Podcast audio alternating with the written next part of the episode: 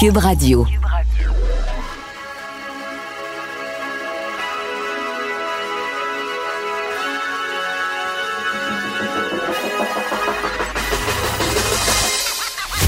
Jonathan Trudeau. Joe, Trudeau et Maude Boutet. Franchement dit. Cube, Cube Radio. Bon mercredi, aujourd'hui on est le 8 avril 2020. Mon nom est Jonathan Trudeau. Bienvenue à Cube Radio. Bienvenue dans Franchement dit, en compagnie de Maude Boutet, ma fidèle acolyte. Salut Maude. Salut! Euh, écoute, j'ai deux, deux- plein de choses que je veux te dire euh, dans, l'entrée de jeu. Oui, Euh, premièrement, quand je dis la date 8 avril, ça, là, depuis deux jours, je pense à En oui. avril, ne te décourage pas d'un fil. Oui, Est-ce que c'est pour toi, là, quand le premier se dit en avril, ne te décourage pas d'un Oui. fil, c'était pouce en haut ou pouce en bas? c'était ça en haut. Pouce en haut, t'as aimé ça? Ouais, moi je suis fan de Avoue mauvais jeux de mots, normal, tu l'aurais trouvé quétaine, mais là, tu sais, on, on, on Non, trouve je- bon, non, non, non, moi je suis fan de mauvais jeux de mots. Je suis la première à en faire. Je fais les plus plates. là. Fait que quand il y a personne qui rit, je trouve ça plate. Fait que moi, je je suis là pour François Legault. Je vais rire. Je vais être là, je le supporte. Tu sais que j'ai semé la commotion au cabinet du premier ministre. hein? Pourquoi? Qu'est-ce que tu as fait? T'as vu ce que j'ai fait sur Twitter euh, dans l'après-midi avant hier. J'avais jamais fait un sondage fait? Twitter. Ouais? Et euh, je me suis posé la question, puis tu sais, c'était vraiment pour les initiés, on s'entend, là, pour ceux qui connaissent la politique ou qui connaissent les, les, les gens qui gravitent autour du premier ministre. Ouais. Et euh, j'ai fait un sondage à savoir, selon vous, euh, la phrase, le jeu de mots en avril, on se décourage pas d'un fil, qui peut réclamer la, la paternité de cette phrase-là? Est-ce que c'est Eh. François Legault? Non. Est-ce que c'est Martin Koskinen, son chef de cabinet, fidèle conseiller? Est-ce que c'est Stéphane Gobeil, euh, qui est un des conseillers principaux, l'ancien rédacteur pour Pauline Marois, etc.? C'est lui qui écrit pas mal tous les discours de François Legault. Ou est-ce que c'est Manuel Dionne, qui est le directeur euh, des relations avec les médias? J'aurais pu en mettre d'autres, mais malheureusement, j'ai Ouais. découvert que tu peux juste mettre quatre choix. Ah, poche. Et là, à ma grande surprise, puis j'ai juste mis trois heures. Tu choisis le temps que le sondage dure. Là, je voulais, je voulais pas faire euh, deux, deux jours de, de- de sondage là-dessus. Ouais. J'ai juste mis trois heures. Bien, il y a quand même 170 personnes qui ont voté. Oui. Et euh, dans une majorité, pas écrasante, là, mais de, je pense, 56 les gens euh, pensaient que c'est François Legault lui-même qui, euh, qui avait eu cette idée-là. Non. Et euh, l'autre C'est proportion, c'était vraiment, il pensait que c'était Stéphane Gobeil, qui est son rédacteur. Une, une- une certaine tranche, frange pensait que c'était Martin Koskinen. Et à peu près 2 ont pensé que c'est Emmanuel Dionne, le directeur des communications. Et c'est Et finalement. là, moi, je m'étais engagé à essayer de trouver la réponse. Ouais. Et sais-tu quoi? Ils ont, ils ont pas aimé ça. Ils ont pas aimé ça, puis j'ai pas insisté garder- parce que je les Ah. comprends, parce qu'ils veulent garder la magie, tu sais. Ben oui, ben c'est comme la fée des dents. Tu veux garder la magie. Elle existe, la fée des dents. Elle est un service essentiel. Elle est toute là. Le Père Noël Puis, aussi. tu sais, Mais, mais c'est pas vrai que le premier ministre, c'est lui qui pense à tout ça, là. les jeux de mots, Non. les phrases chocs. Les... Non. Heureusement, il- heureusement que c'est pas lui qui fait juste ça. Là. Je, je m'attends à ce qu'il pense plus de temps à réfléchir Oui. à, à de plus grandes questions qu'à dire comment au niveau des communications je peux trouver une phrase Pas un choc. humoriste, là. Donc, tu sais, on m'a dit, écoute, on aimerait ça garder, on veut pas embarquer là-dedans. J'ai pas insisté. Moi, si j'avais un petit 2 à gager, je te dirais que c'est Stéphane Gobin, là. OK. Tu sais, pour bien connaître le, le personnage, d'après moi, ça vient de lui. Euh, et je sais que Manuel Dion a look, trouvé qu'il s'était fait humilier dans ce sondage-là en ayant seulement 2 euh, des voix. C'est vrai que c'est chiant un peu. Hey, mais je te dis ça, mais ah, je sais qu'il a pris ça avec un grain de sel en, en riant. C'est parce qu'on a échangé, euh, lui et moi. Mais euh, bref, voilà, j'avais fait ma petite enquête sur, euh, sur en avril. On se décourage pas d'un fil. Je parlais avec Anaïs ce matin, puis on, on parlait justement de, de tout ce qui se dit en point de presse, des codes d'écoute qui sont, qui sont incroyables. là. Je veux dire, Ben tout oui. réseau confondu, on est dans le 2 millions et plus, puis c'est, c'est, c'est, capoté, c'est le bon mot. Euh, puis avec Anaïs, on se disait, l'effort de communication, là, pour vrai, l'équipe de communication de François Legault présentement, c'est fort ce qui se passe. Puis Mhm. ça va mériter analyse, là, même une couple d'années après, je suis sûre qu'il va y avoir quelque chose pour analyser comment tout ça s'est, tout, tout ça déroulé Absolument. comment Absolument. tout ça a été ficelé, les, les bons moments qui sont gardés, le sympathique, mais aussi les moments où c'est plus crunchy, puis où il y a des mauvaises nouvelles à annoncer, où il y a des resserrements de confinement, par exemple, mais tu sais, toutes les petites affaires. Comme la Comme hier, moi, j'ai trouvé ça très drôle quand François Legault a dit idéalement, euh, en ce La moment, monogamie. juste un conjoint ou juste un- une conjointe. Eh oui. J'ai trouvé ça euh, très, très drôle. Mais c'est vrai, puis on doit leur lever euh, notre chapeau. Puis moi, je le fais régulièrement quand je leur parle. Tu sais, normalement, j'ai une relation euh, objective avec la plupart de, de ces gens-là, mais je finis toujours mes conversations par « Hey, lâchez pas ». Ouais. Sais, là, j'ai pas, pour avoir déjà travaillé au gouvernement, pas gérer une crise comme celle-là parce que c'est sans précédent. Pour avoir été au cabinet du premier ministre, je sais à quel point c'est pas évident. Puis, tu sais, hier, je regardais comment c'est organisé le fameux euh, briefing technique auquel moi j'assistais en tant que membre de la tribune de la presse avant qu'ils fassent finalement euh, la conférence de presse euh, publique, ce qu'ils ont décidé de faire, là, on, on se posait la question. Ouais. Et, je voyais dans des, dessins- dans des échanges de messages, j'avais des, des collègues euh, journalistes qui aussi sont, sont sous pression. Là, je leur, je leur enlève rien, mais qui trouvaient que bon, euh, c'est un peu broche à balle là. Finalement, on a eu un briefing technique à telle heure. Là, il va te savoir ci, il va te savoir ça. Puis là, je me dis, mais en même temps, là, faut avoir été à l'intérieur un petit peu de, de cette bulle là pour savoir à quel point à tous les jours ils ont des centaines de décisions autant au niveau de la gouvernance qu'au niveau de la communication publique, à prendre. C'est pas une science exacte. Ce n'est pas une science exacte, la communication. Il y a des principes, il y a l'instinct, il y a l'expérience, mais c'est pas une science exacte. Ce qui marche une fois marchera pas l'autre fois. C'est pas évident. Et je pense qu'ils le font bien de façon générale. Puis corrige-moi si je me trompe, mais on dirait que même ce qui peut paraître anodin, là, les plus petites décisions, si c'est la mauvaise décision qu'on prend au final, ça peut tellement devenir plus gros que ce Tellement. que ça aurait été. Là. Il faut vraiment que Tu tu, as absolument raison. faut que tu penses tu peux pas à rien tout, négliger. tout, tout. faut que tu vois venir deux, trois, quatre, cinq coups d'avance pour pas te planter. Là. Absolument, absolument. Tu as totalement raison. Euh, rapidement, parce que on, on, euh, il nous reste trois minutes là, avant d'aller à la pause, on est un peu pressé. Si euh, vous, vous cherchiez un réconfort hier, j'espère que vous êtes sortis dehors voir la super lune. C'était un jour de super lune. Moi, j'ai été voir ça à 9 heures. J'ai réveillé les enfants. Ça faisait du bien. C'est comme si ça démontrait que la nature est- est- était belle, que la Terre continue de tourner. La super lune, là, écoute, fallait quasiment que tu mettes des lunettes de soleil pour la regarder tellement qu'elle était claire. OK. C'était cool. de toutes les beautés. Ça faisait du bien à voir ça, prendre de l'air, regarder ça. Ça moi, ça m'a aidé à- dans une belle zone d'être zen avant de me coucher. Euh, hier soir, j'espère que vous avez Moi, fait euh, de même, parce que aidé. sinon, c'est le rosé. Hey, la, pre- la première bouteille de rosé de la saison, allée faire mon tour à la SAQ parce que ça faisait longtemps, en même temps d'aller à l'épicerie, tout ça. Je suis comme événement traumatique, épicerie, tant qu'il y avait Ah un ouais, événement dramatique, on va en vivre un deuxième, on va se consoler. Ouais. Euh, allée à la SAQ, puis là, j'ai vu les bouteilles de rosé, j'ai comme, oh, on me semble que. Me, semble qu'il fait beau. OK, me OK. Alors, intéresse. égale printemps. Sautons dans le Ah vif oui. du sujet. Il nous reste deux minutes. Qu'est-ce qu'il y a de pas correct à dire que c'est au printemps? On reconnaît que euh, euh, les, les- les femmes sont belles?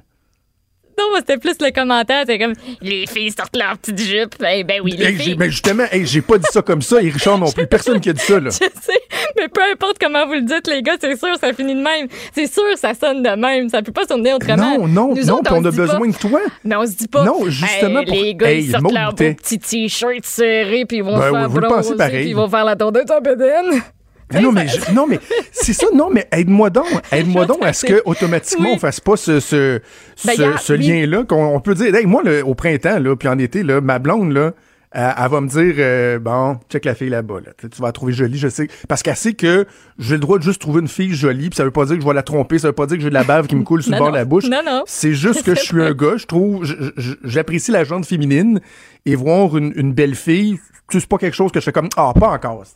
Je- Pas encore une autre ah, table. si bon, alors, je vais avoir une belle fille, maudit. c'est Mais, juste mais ça. je là. comprends. J'ai vu ma petite jupe, fleu- ma jupe fleurie que je me suis achetée là, euh, dernièrement parce que hein, moi, acheter local, là, j'ai pris ça au, au mot. Là, comme, ça y a été. Une chance que je suis revenue travailler lundi parce que la carte de crédit, euh, Oh. ça y va par là. Ben, genre, je- Oh, oh. J'ai un emploi, il faut que je fasse rouler. tu sais, je- euh, Ça, ça fait Ah du oui, une fallait que tu du sais, ça béni fait poulet près- pour ta fête, puis euh, ben oui, oui, puis un donc. casse-tête, écoute, les choses brassent, les choses brassent.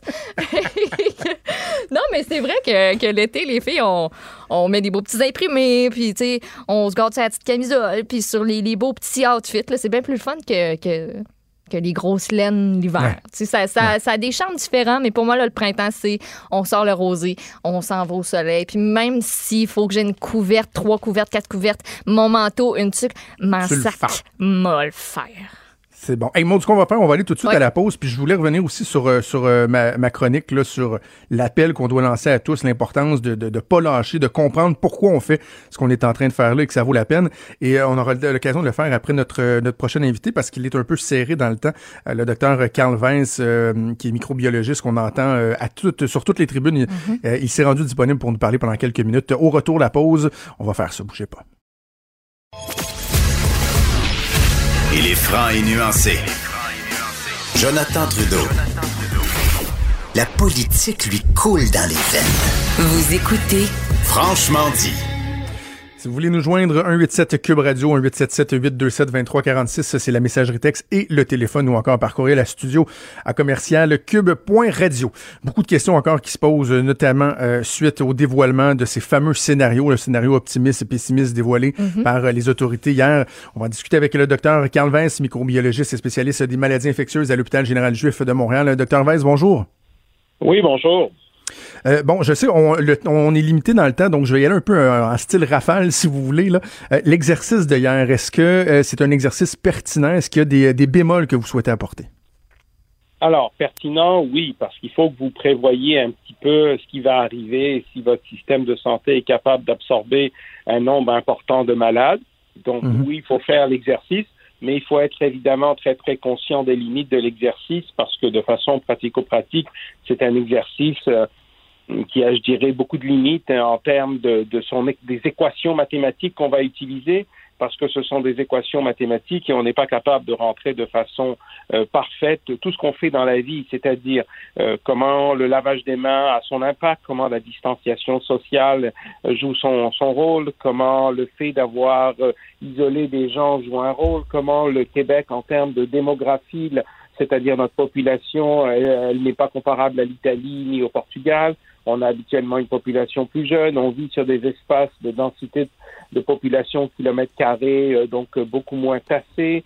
Euh, Il y, a- un ensemble de facteurs qui fait que on on peut pas mettre tout ça dans une équation. Donc, c'est une équation, c'est un, c'est un jeu que les gouvernements sont obligés de faire. Il y a une espèce de, de course aussi, malheureusement, dans le sens qu'une fois qu'un gouvernement l'a fait, les autres sont obligés de, de, de, de le démontrer également. Mais de Ouais. toute façon, ça fait aussi partie du, du travail du gouvernement de le faire pour voir s'ils vont être capables, avec toutes les limites des modèles, de, de finalement euh, pouvoir euh, avoir suffisamment de ressources pour traiter tous les gens qui vont être malades. Donc, donc c'est normal, mais c'est à prendre avec des pincettes. Puis c'est pas la faute de personne si après ça il y a des erreurs et les gens se mettent à dire ah oui vous nous aviez dit ça puis regardez ce qui est arrivé. Alors il faut, Hmm. faut surtout pas jouer ce jeu-là puis accuser qui que ce soit de s'être trompé. Selon euh, les scénarios présentés lorsqu'on parle des cas cumulés positifs, euh, le scénario optimiste parlerait de euh, gro- grosso modo 30 000 cas d'ici la fin avril, le scénario pessimiste de 60 000 cas, mais en même temps, on sait que, étant donné la rareté de, de, de la ressource là, pour euh, du réactif notamment, de, de tout le matériel nécessaire pour faire des tests, on ne testera plus systématiquement les gens qui vont avoir des, des symptômes euh, faibles, si on veut, très modérés. Donc, est-ce que les chiffres ne risquent pas d'être tronqués en raison de, de ça? Tout à fait, vous avez totalement raison, et c'est pour ça que je vous dis que ces, ces chiffres-là sont à prendre avec des pincettes. À partir du moment où on testera beaucoup moins, ben on aura beaucoup moins une idée précise de, de ce qui va arriver. Ce qui, par contre, on va savoir, on va savoir combien de personnes sont hospitalisées, combien de personnes vont être aux soins intensifs, et même au niveau des décès, il faut être certain qu'on va être capable de ramasser tous les décès qui vont arriver, par exemple, dans les CHSLD, dans les centres de soins prolongés, où là, la comptabilisation, je dirais, de, malheureusement des décès risque de ne pas être totalement parfaite, surtout si c'est des ressources privées ou des gens qui sont dans des ressources pas forcément dans le réseau public. Alors, il y a tout un ensemble de facteurs euh, où, euh, je, vous- dirais, la, capacité de mesurer n'est probablement la pas la plus optimale possible. Donc, Et, mais, mais moi, docteur Vince, le, le, le- ce questionnement-là, c'est pas tant pour la fiabilité de la statistique que euh, notre capacité à bien évaluer la situation. Parce que, euh, par exemple, je, je- vous pose la question, lorsqu'on parle d'une personne qui a pas de, de, de symptômes sévères, si on veut, est-ce que ça veut dire qu'elle est moins contagieuse ou non? Pas forcément, parce qu'on sait, ce qu'on sait, c'est que probablement qu'il y a des gens qui sont contagieux, même en étant asymptomatiques. Maintenant, ce qu'on ne sait pas, c'est combien ces gens-là sont contagieux, quelle est leur intensité de leur contagion et pendant combien de temps ils vont être encore contagieux. Donc, on a encore énormément de choses à apprendre à cet égard-là. Ah, Mais je vous dirais, ça va devenir de moins en moins important parce qu'à un moment donné, le virus va circuler dans la communauté. Beaucoup de gens vont l'attraper, surtout des plus jeunes, pour qui c'est probablement pas très très sérieux. On va avoir des cas très malades même chez les plus jeunes, mais de façon pratico-pratique, à un moment donné, le virus va circuler dans la communauté et il va y avoir des cas, je vous dirais, en quantité plus grande.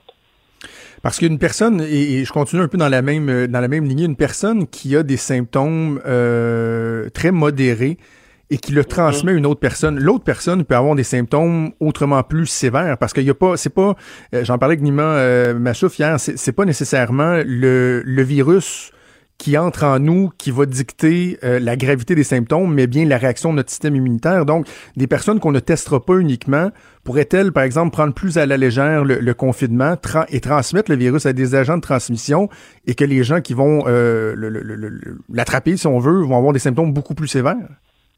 Ben, en réalité, vous savez, c'est toujours un équilibre entre euh, vos symptômes, mais surtout entre le virus et votre système immunitaire. C'est-à-dire que euh, y avait raison sur certains aspects, dans le sens que n'est pas tout le monde qui va réagir de la même façon au virus. Il y a des gens qui vont réagir de façon extrêmement importante et qui vont être très malades, d'autres beaucoup moins. Pourquoi on ne sait pas encore. Hein. Il y a certainement quelque chose de génétique, mais qu'on n'a pas réussi à déterminer. On sait que l'âge est un facteur marquant. Et la raison pour laquelle l'âge est un facteur marquant, c'est parce que c'est un tout nouveau virus pour les êtres humains. Et donc, il faut que vous imaginiez que euh, par exemple, quand vous voulez apprendre à lire, on va faire un parallèle, c'est beaucoup plus facile d'apprendre à lire à 5 ans qu'à 75 ans. Donc, si vous êtes un enfant de 5 ans et vous attrapez ce virus-là, c'est comme un nouveau virus que vous attrapez, mais vous allez en attraper plein de nouveaux. C'est quand vous avez, quand vous allez avoir 3, 4, 5 ans, vous allez à la garderie, ben vous attrapez plein de virus pour la première fois dans votre vie et votre système immunitaire s'ajuste. Alors que quand vous avez 75 ans, en général, vous avez attrapé la majorité des virus qui sont problématiques chez les humains. Donc, à 75 mhm. ans, vous avez déjà fait le rhume, la, la grippe et tout ce que vous voulez. Et là, vous attrapez un nouveau virus complètement nouveau pour la première fois. Donc, l'adaptabilité de votre système immunitaire n'est plus la même. Il n'a plus la même plasticité. Alors, c'est pour ça que les gens sont plus malades, puis ils ont souvent des conditions sous-jacentes. Ceci étant dit, le problème, c'est qu'il y a des gens totalement asymptomatiques, donc qui n'ont pas de symptômes et qui, eux, vont se dire, ben, moi, pourquoi je vais rester confiné? Ou des gens qui ont peu de symptômes, ils ne seront pas très malades, ils vont avoir un, peu de rue, un peu d'écoulement nasal, la gorge qui pique un peu, ça va certainement pas les déranger pour ne pas aller dehors. Alors, ces gens-là, oui, peuvent être des vecteurs d'infection chez d'autres personnes. Avant qu'on cesse, de, Dr Vince, est-ce que euh, on parle beaucoup du fameux du fameux pic, du sommet, mais quand on regarde l'effet de euh, l'aplanissement de la courbe, on comprend, corrigez-moi si je me trompe, que le pic va également être une espèce de plateau aussi. Là. Ce ne sera pas un pic et le lendemain, on va commencer à redescendre. Ça pourrait s'étaler dans le temps quand même. Ah, mais tout à fait. Là, c'est clair que si vous regardez ce qui se passe, ce qui s'est passé en Chine, ce qui s'est passé en Europe, il n'y a pas de pic. On a, il y a l'atteinte d'un sommet et par la suite, on, est sur un plateau. C'est-à-dire que on va pas arriver à un pic, puis le lendemain, on commence à redescendre. C'est pas une montagne où vous arrivez au sommet avec un pic rocheux, puis vous descendez euh, immédiatement. c'est une, montagne où vous arrivez au sommet et vous vous promenez sur le sommet pendant longtemps, et plusieurs semaines. C'est ce qui est en train d'arriver en Europe. Alors, c'est clair que après ça, et il faut savoir que tant qu'on est au sommet, ça veut dire qu'il y a d'autres hospitalisations, il y a d'autres personnes aux soins intensifs. Donc, c'est un petit peu ça l'idée.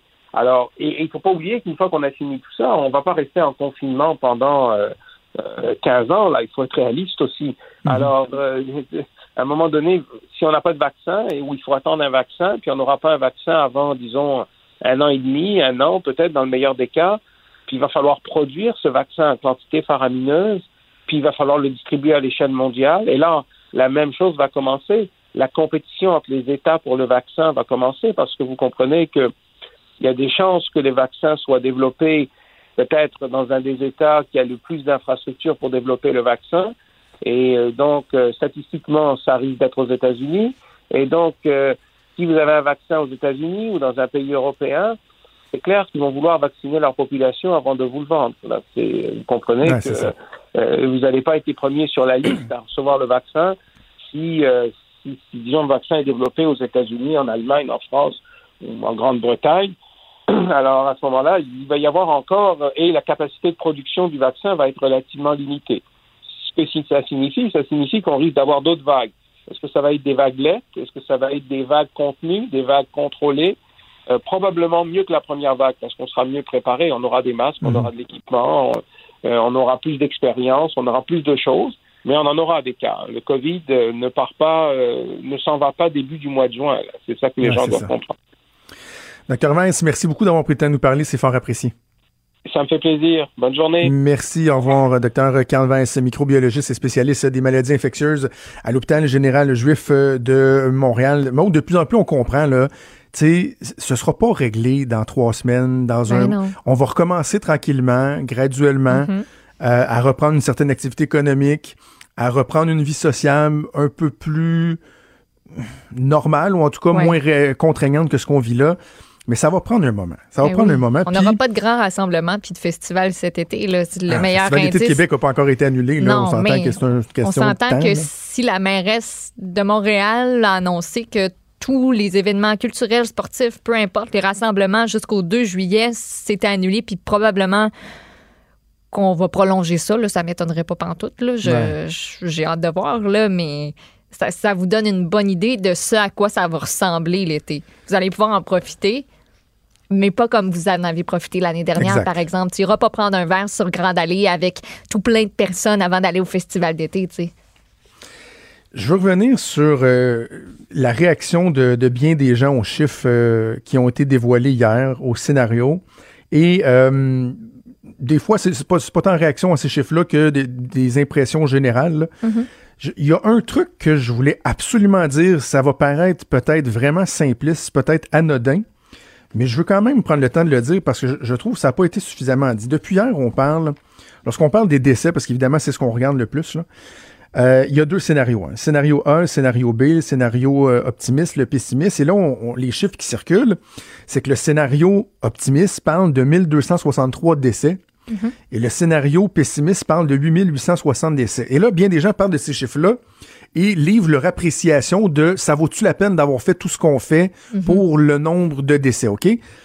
Je veux juste dire ceci. 1263 décès et 8860 décès, c'est jusqu'au 30 avril. OK?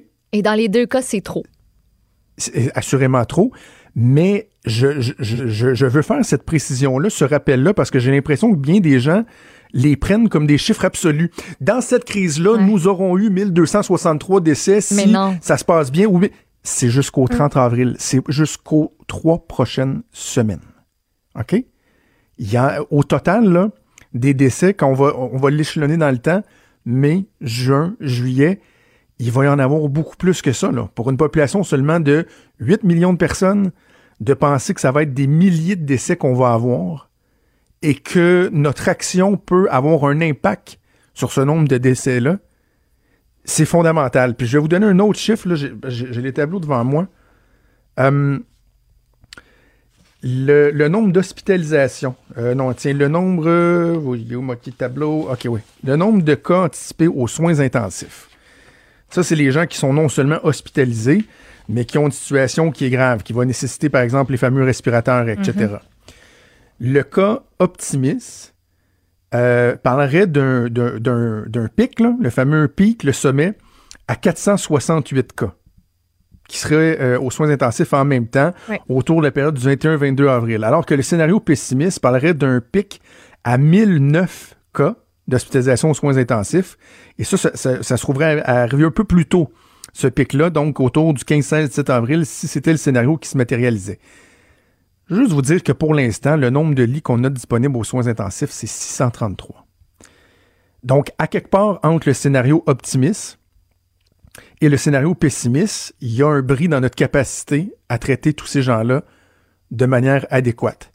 Passer le 633, c'est le moment où, en tant que société, on va demander à nos employés du système de santé de faire des choix Ouais. entre des aînés et des gens de 30, 40 ans, 20 ans, peut-être même 15 ans, parce qu'il y en a eu des cas qui vont avoir des complications, qui vont nécessiter des respirateurs, des soins intensifs, et qu'on n'aura pas la capacité nécessaire pour répondre à tous ces cas-là. Donc, ce que, euh, euh, j'en glissais un mot avec Richard tantôt, ce que j'ai tenté de faire dans ma chronique et, l'appel que je tente de lancer, puis que j'espère que le plus de monde vont, faire, c'est de dire, s'il vous plaît, ne, tombez pas dans, j'ai appelé ça le sophisme, je sais que c'est un peu violent comme, comme, comme terme, mais dans la simplification à outrance. Parce que je voyais hier des gens qui disaient, oh, mais attends, là, là, il y a 98% des décès qui étaient des gens qui étaient soit en CHSLD ou en résidence. Donc pourquoi là le fameux confinement, le resserrement, on l'a pas fait juste autour des CHSLD puis des résidences et d'avoir évité de mettre le Québec sur pause, d'avoir certaines mesures. Là, je pense que ces gens-là sont pas en train de dire qu'on aurait dû euh, faire business as usual, mais juste certaines mesures, mais qu'on garde l'activité économique, qu'on garde ci, qu'on garde ça. C'est parce que dans les centres pour personnes âgées, là, ces gens-là, ils sortent pas la plupart du temps, OK? Surtout dans les CHSLD. Donc, il y a quelqu'un qui leur rentré le virus. Et déjà, dans une période comme, de confinement comme celle qu'on vit, on voit que quoi, c'est plus de 50% des résidences dans lesquelles Mhm. le- la, la COVID est rentrée. Donc, imaginez, là, si on avait fait ce que certains proposent, qui aurait rentré le, le virus? C'est pas Georgette, 90 ans, qui est déjà confinée dans son lit. Ah c'est pas ma grand-maman Lulu, qui a 94 ans au CHSLD euh, La Salle en ce moment, qui est en fin de vie. Elle, elle rentrera pas le virus, là. C'est les médecins, c'est les infirmiers infirmières, c'est les préposés aux bénéficiaires, c'est les concierges, les préposés euh, bon, à l'entretien de toutes sortes, le personnel administratif, les travailleurs sociaux, les livreurs, les cuisiniers. C'est tous ces gens-là qui, eux, vous auriez laissé en libre circulation dans la société, pogner le virus, parce qu'on en aurait en sacrament des cas, Ah et oui. qui rentrerait après ça le virus dans les CHSLD. Et là, ce que ça ferait, c'est qu'il y aurait encore plus d'aînés qui le pogneraient. Donc, plus d'aînés qui se ramasseraient à l'hôpital, plus d'aînés qui se ramasseraient aux soins intensifs. Mais comme on n'aurait pas appliqué de mesures de protection dans la société, et qu'il y en a des gens dans la vingtaine, trentaine, quarantaine qui vont le pogner solide, ben ces gens-là, ils seraient en train d'utiliser des respirateurs. Ils seraient en train de faire faire des burn-out à tout notre personnel du soin de la santé, nos fameux anges gardiens, qui eux travailleraient d'arrache-pied pour soigner ce monde-là parce que des complications, il y en aurait. On aurait été Et quand, et quand Georgette ou ma grand-maman Lulu arriverait aux soins intensifs, ou, tu sais, je- non, euh, je parlais de doctogénaire, mais, mais, euh, prenons juste une personne qui a 72 ans, qui est en relativement bonne forme, là. J'en connais des gens qui approchent de la fin soixantaine, sont bien, bien, bien en santé, même des fois plus en santé que moi. Mais eux autres, qui arriveraient, puis on dirait, désolé, mais on a, euh, on a un Frédéric qui a 35 ans en ce moment, qui, est, qui nécessite un respirateur, et il y a vous, Claude, Ouais. 72 Là, faut que tu fasses un choix. ça va être Frédéric. Il est là le choix. Mm. Le dilemme, là, il est là. Moi, je veux pas que personne ait à faire ces choix-là. Comme ils ont eu à faire en Italie, comme ils font euh, à New York, en Espagne. Je veux pas qu'on en arrive là. C'est pour ça qu'il faut qu'on se serre les coudes, qu'on ne lâche pas. Je comprends que c'est frustrant. Je comprends qu'il y a des gens qui se posent des questions. Ils se demandent comment ils vont faire pour payer l'épicerie, le loyer, les paiements de voiture, le linge. Je comprends tout ça. Il y a des cas qui sont humainement tellement, tellement, tellement préoccupants. Ça fait des semaines que je parle de l'autre crise qui m'inquiète encore plus que la crise de santé publique. Mais on n'a pas le choix. Collectivement, là, si on considère que la vie d'un aîné a la même valeur que votre vie, que ma vie, c'est ce qu'il faut faire. Ouais. Puis à tous ceux là, qui font qui, qui prennent encore l'argument de dire ah, c'est une grippe. La grippe, là, ça fait tant de décès par année, puis euh, on ne pas avec ça. Hey, arrêtez, on n'est plus là, là. Si c'était juste une grippe, là, vous seriez pas confiné chez vous. On serait pas en train de faire des projections pour dire que peut-être d'ici le 30 avril, on aurait plus de 8000 décès. Excuse, la grippe, ça fait pas 8000 décès en un mois. Même pas un mois. Fait que juste arrêtez, là, on est tellement plus rendu là. Si c'est l'argument qui vous vous fait rationaliser la chose, ben c'est tellement pas la bonne affaire, là. Arrêtez. La grippe, Maude, a jamais envoyé un président, euh, un premier ministre du Royaume-Uni de 55 ans aux soins intensifs. Non. Ça, ça arrive pas. L'influenza ne fait pas ça. Et je vais, je vais boucler la boucle en vous disant ce que je disais en début d'intervention. là. Regardez en tête que le 1263 décès, le scénario optimiste, ou que le 8860 décès, scénario pessimiste, c'est pas pour la durée de la crise, c'est pour les trois prochaines semaines. On va essayer de garder ça en tête, de Ouais. demeurer rationnel, de serrer les coudes et de faire le nécessaire.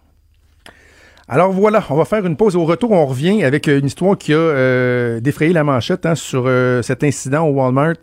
Euh, L'agent de sécurité là, qui avait été euh, frappé, traîné sur une longue distance. D'importants développements dans ce dossier-là qui sont survenus au cours des euh, dernières heures, mais même des toutes dernières minutes. On va en parler avec un des témoins oculaires de la scène. Bougez pas, on fait une pause et on revient. Des débats, des commentaires, des opinions. Ça, c'est franchement dit. Cube Radio. Maud, on a tous été euh, frappés, même scandalisés par ce qui s'est passé euh, samedi dernier euh, au Walmart des Galeries 4 saisons à Sherbrooke, alors que Philippe Jean, un agent de sécurité de 35 ans, père de cinq enfants, a été frappé par une voiture conduite par Nassim Koudar, qui était le suspect dans cette affaire-là, mm-hmm. traîné sur plusieurs mètres. Bref, depuis ce temps-là, sa vie est en danger. On craint pour sa vie. Il y a même des forces qui s'étaient mobilisées pour soutenir la famille. C'est 163 000 dollars qui avaient été ramassés via une campagne, une levée de fonds. Et là, hier, il y a un nouvel élément qui est entré euh, en ligne de compte, une vidéo qui voulait être soumise par la défense lors, euh, de l'enquête sur remise en liberté qui tendait à démontrer que finalement l'agresseur aurait peut-être été davantage Philippe Jean que Nassim Koudar. Mm.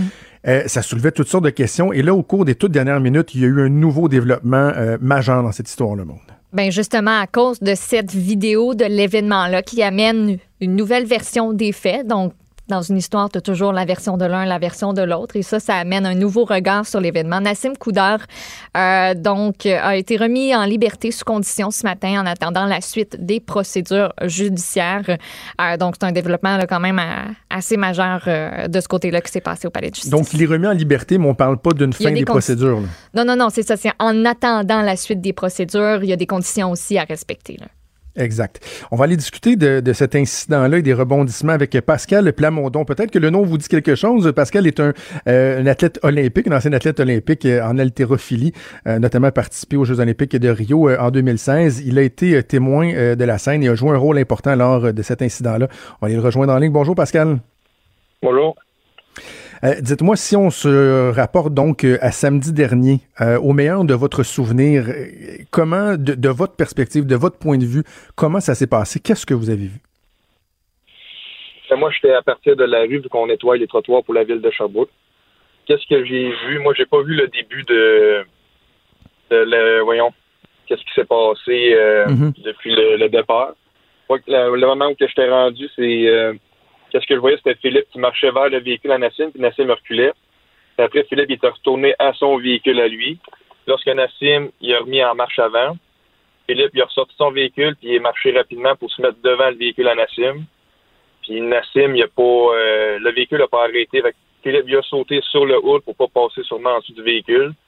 C'est à ce moment-là qu'il s'est mis à donner des coups de poing sur euh, le haut du véhicule. Puis c'est là que Nassim a accéléré rapidement c'est la partie que j'ai vue. Puis c'est à ce moment-là qu'après, je suis parti avec le Bobcat. Euh, c'est ça, parce que vous, vous étiez au volant de, ces espèces de, petits tracteurs-là pour euh, nettoyer les, trottoirs. Et là, vous avez carrément tenté de, de, barrer le chemin euh, au suspect. Oui, c'est ça. Mais la sortie sortait sur ma rue où que je nettoyais. Quand j'ai vu que Nassim a accéléré avec Philippe qui était sur la voiture, puis que Philippe est tombé sur le sol, c'est là que j'ai lâché qu'est-ce que je faisais. Je suis parti pour essayer de bloquer euh, la sortie, mais j'ai pas été assez rapide. Mais c'est ça qui m'a permis de réussir à prendre le numéro de plaque euh, du véhicule. Ensuite, vous êtes intervenu, Pascal, euh, auprès, auprès du blessé, parce que vous avez une formation très, très, très pertinente pour, pour justement apporter des premiers soins à des gens blessés. Ben, moi, j'ai fait mon, mon DEP en incendie de mon deck à l'IPIC et à Montmorency. C'est sûr, j'ai un certain bagage au niveau des premiers soins. Puis c'est quand que je suis réussi à prendre le numéro de plaque, je suis parti tout de suite euh, aller immobiliser la tête euh, de, Philippe. Puis l'autre, l'autre témoin m'a aidé à le mettre en position intérieure de sécurité pour le bouger en bloc parce qu'il y avait beaucoup de saignements au niveau de sa bouche. Il était inconscient à ce moment-là, Philippe Jean? Oui, il était inconscient. Il avait une respiration saccadée, mais il était inconscient. Est-ce que, euh, Pascal, dans votre tête, le, le, narratif qui a beaucoup circulé au cours, euh, au cours des premiers jours à l'effet que c'était vraiment un, geste délibéré de la part de, Nassim Koudar et que euh, Philippe Jean était vraiment une, victime sans défense dans cette histoire-là, est-ce que c'était clair dans votre tête ou à la lumière de ce que vous aviez vu, il y, avait certaines interrogations, certains bémols déjà? Non, moi, j'ai pas vraiment pensé à ça. Quand j'ai vu l'acte, euh, j'ai pas pensé si c'était un agresseur ou pas. J'ai intervenu, même si ça aurait été quand même, si c'était l'agresseur ou pas, j'aurais intervenu quand même. J'aurais fait les mêmes procédures que j'ai faites. Ben oui.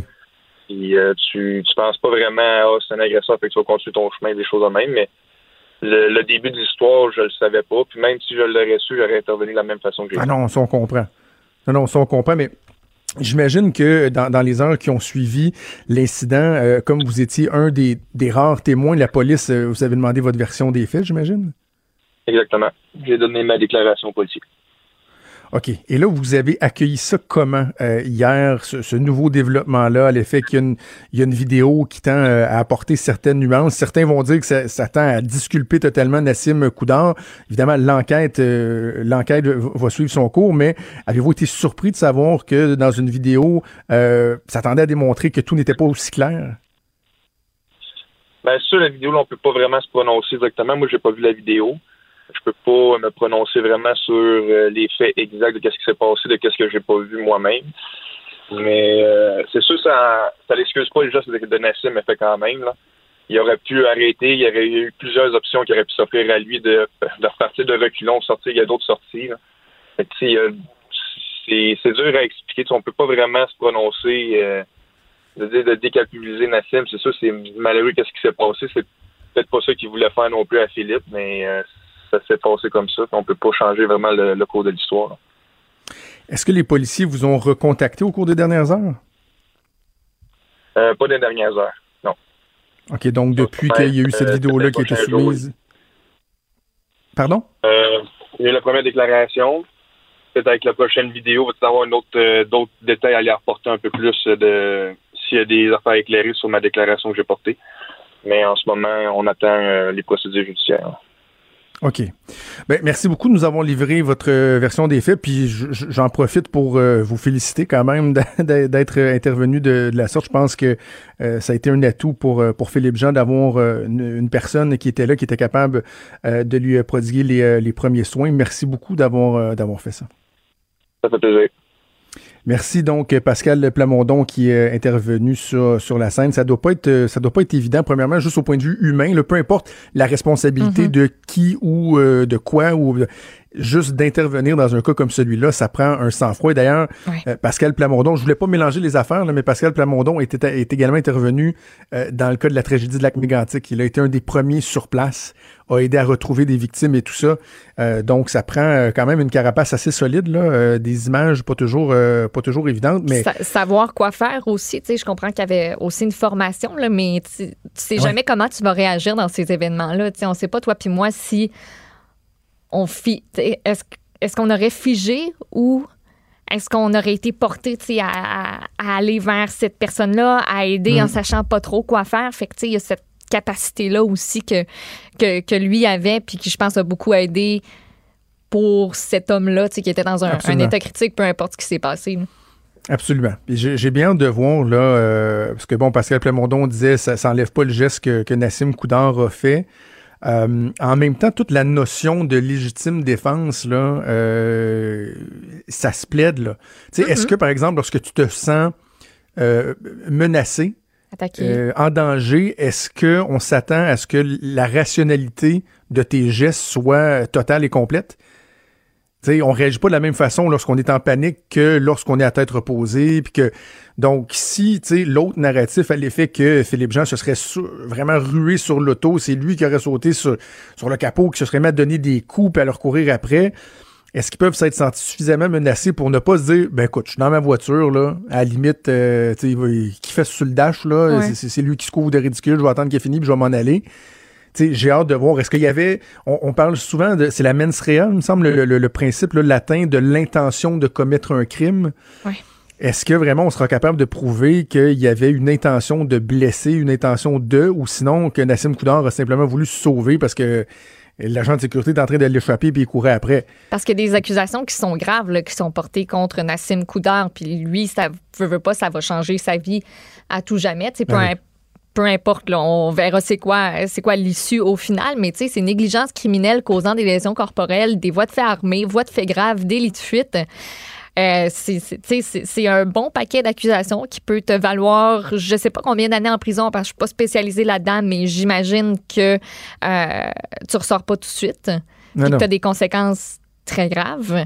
Donc, peut-être qu'au final, ça va simplement alléger ces accusations-là. On va peut-être en voir disparaître. Euh, on va les modifier. Il y a tout cet impact-là aussi. là. Voilà. Alors, euh, on va quand même, évidemment, puis je pense que Pascal Plamondon faisait bien de souligner que peu importe, il serait intervenu, c'est correct. On, une personne qui est en danger, une personne qui est blessée, on doit l'aider. Donc, évidemment, euh, euh, malgré les zones d'ombre, assurément, on garde une pensée pour, pour Philippe Jean, pour sa mhm. famille, sa conjointe, ses cinq enfants, une période qui est assurément pas évidente. Puis pas évidente non plus pour Nassim Koudar et sa famille qui sont pris dans un, dans un tourbillon comme celui-là. Alors voilà, on va suivre ça au cours des prochaines semaines prochaines. On fait une pause, on revient, bougez pas.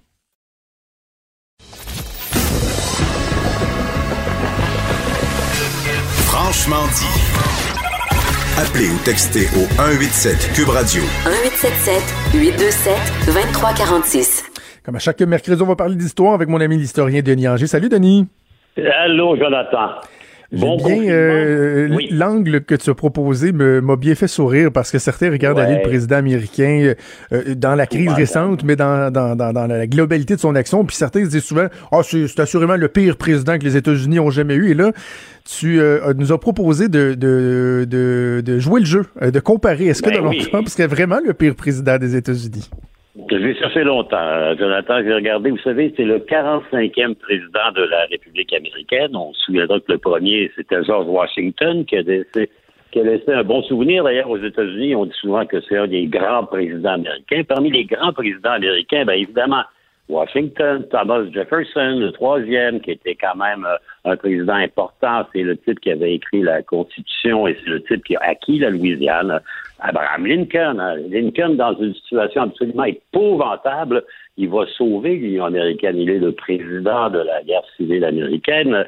Euh, plus tard, on va avoir, par exemple, Teddy Roosevelt, qui est un président très dynamique, très actif. C'est lui qui, au début du 20e siècle, va casser les trusts. Il va être le premier, notamment, à créer des parcs nationaux. Le président Wilson, Première Guerre mondiale, euh, victorieux de l'Allemagne impériale.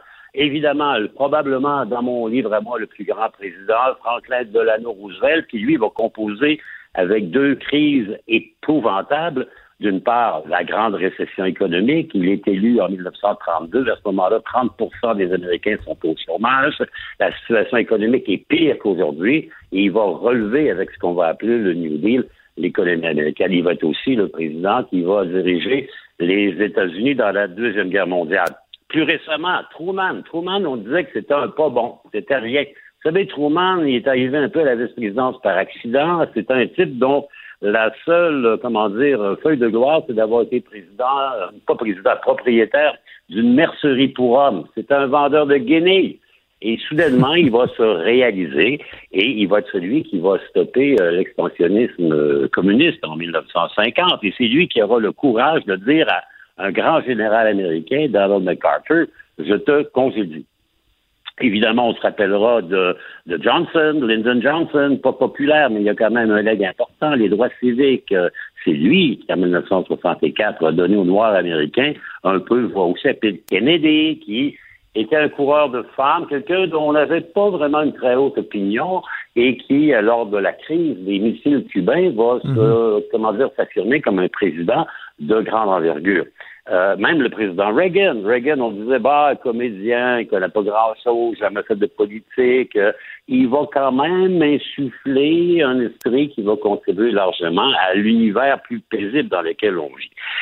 Euh, notre ami Trump, ben, 45e président, vous savez, Jonathan, il me fait penser un peu à un empereur romain qui s'appelait Néron. Hein? Néron, on s'en mhm. souviendra, il jouait de la lyre pendant que Rome était ravagée par l'incendie. Moi qui ai du temps pour regarder un peu les points de presse quotidiens du président Trump, euh, il me fait penser de plus en plus à Néron, dont on disait qu'il était, un incompétent, un narcissique, un être qui n'avait aucune, comment dire, préhension de la réalité. Il est entouré, Trump, d'un trio de médecins de bonne qualité, le Dr. Fauci, le Dr. Griggs, le Dr. Adams, et tous trois ont, à l'endroit de cette épidémie euh, de coronavirus aux États-Unis, euh, des propos fort raisonnables. Lui, pas du tout. Regardez hier, euh, hier, c'était le financement de l'Organisation mondiale de la santé. Donc, euh, de plus en plus, il était, il était pas bon. Et là, il est en train de devenir très mauvais. je suis pas le seul à penser. Hier, le Washington Post, qui est quand même un assez bon journal euh, aux États-Unis, a décrété qu'il était le pire président de l'histoire américaine et qu'il avait supplanté des monuments d'ineptitude dont notamment, il y a un président qu'on a appelé euh, le président Polk, le président Fillmore, les années 1830-40 aux États-Unis, qui n'ont pas, qui ont pas su euh, composer avec toute la crise de l'esclavage.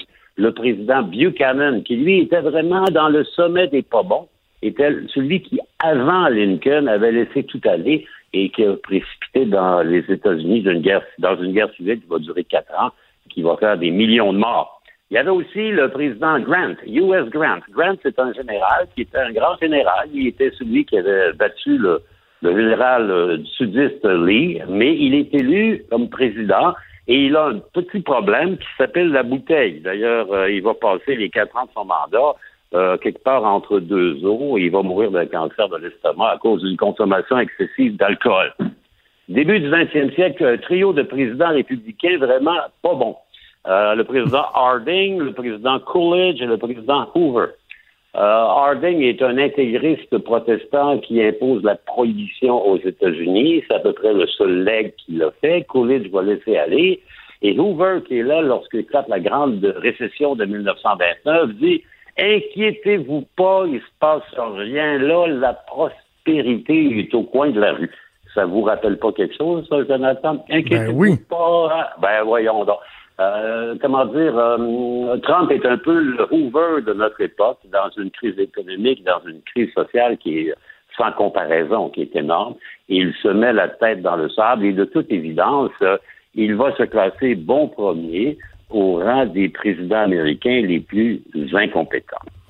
Il y a un élément que je retiens dans la, nomenclature que tu viens de nous faire, c'est qu'on dirait que ceux qui sont au sommet du, palmarès d'incompétence, l'histoire ne les a pas tant retenus. Lorsque tu me parles d'un Fillmore, d'un Buchanan, ce ne sont pas des, des noms qu'on retient. Or, Trump, on a l'impression que lui, euh, son nom, là, d'ores et déjà, on sait, va, va demeurer gravé à tout jamais dans la ah, ben, mémoire euh, des Américains et même du, du monde entier. Ben exactement. Regardez, depuis quatre ans, il est imprévisible, il est irascible, il est colérique, il a de la réaction plus que de l'action. Euh, il va passer, comment dire, aux oubliettes de l'histoire comme étant celui qui aura assisté les bras croisés à la plus épouvantable pandémie qu'auront connue les États-Unis d'Amérique depuis la grippe espagnole il y a un siècle. Euh, c'est clair que euh, et pourtant, et pourtant, encore aujourd'hui, 38 des Américains sont disposés à voter pour lui.